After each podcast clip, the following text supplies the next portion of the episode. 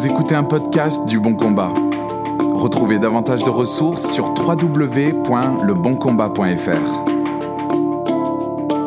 Bonjour et bienvenue sur le Bon Combat. Merci de vous être connecté pour ce podcast.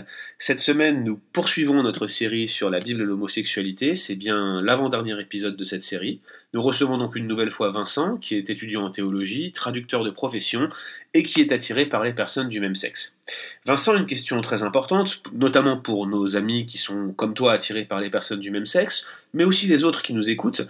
Est-ce que quelqu'un qui a des tentations homosexuelles mais qui lutte contre elles et qui vit une vie de repentance peut servir dans l'Église Deuxième question, est-ce qu'il peut servir à n'importe quel poste dans l'Église y compris celui d'ancien? Bah, J'ai envie de dire, comme n'importe quel chrétien, tant qu'on est dans une démarche de repentance, bien sûr qu'on peut servir dans l'Église. Mais après, bien sûr, ça peut être parfois lourd à porter.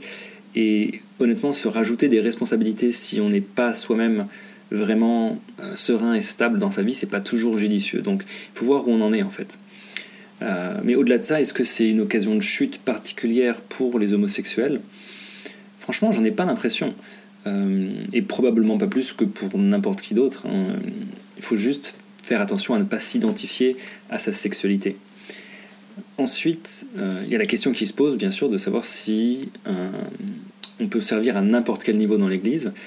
Et ben, la réponse est la même, bien sûr, tant qu'on est dans une démarche de repentance et que on a une vie qui le permet et qu'on n'a pas trop d'engagement par ailleurs ou autre. Enfin, les critères bibliques, hein, tout simplement.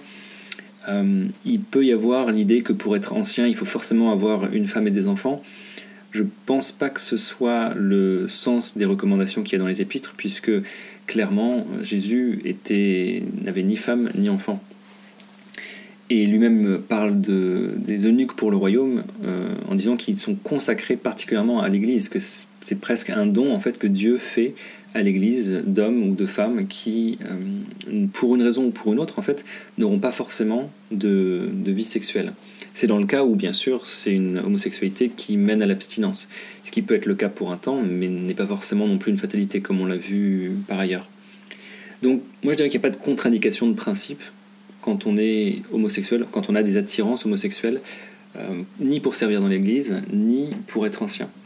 Et en fait, j'irais même plus loin que ça, ça peut être une bonne chose euh, pour les homosexuels, en général, euh, d'avoir quelqu'un qui les représente au niveau des dirigeants. C'est toujours une bonne chose d'avoir un modèle exemplaire. S'il y a une personne qui a des attirances homosexuelles, qui ne le cache pas, mais en même temps qui est repentant et qui est à un poste de dirigeant, ce sera d'autant plus un bon exemple euh, pour des gens qui sont homosexuels de voir qu'il y a une manière de vivre la grâce dans, au sein de l'Église et qu'on ne fait pas que rajouter des fardeaux, qu'on n'est pas un citoyen de seconde zone euh, au sein de, l'institution, tout simplement. Ça permet aussi, euh, au-delà du meilleur a priori de base, d'avoir une meilleure gestion du sujet et des conflits au sein de l'Église.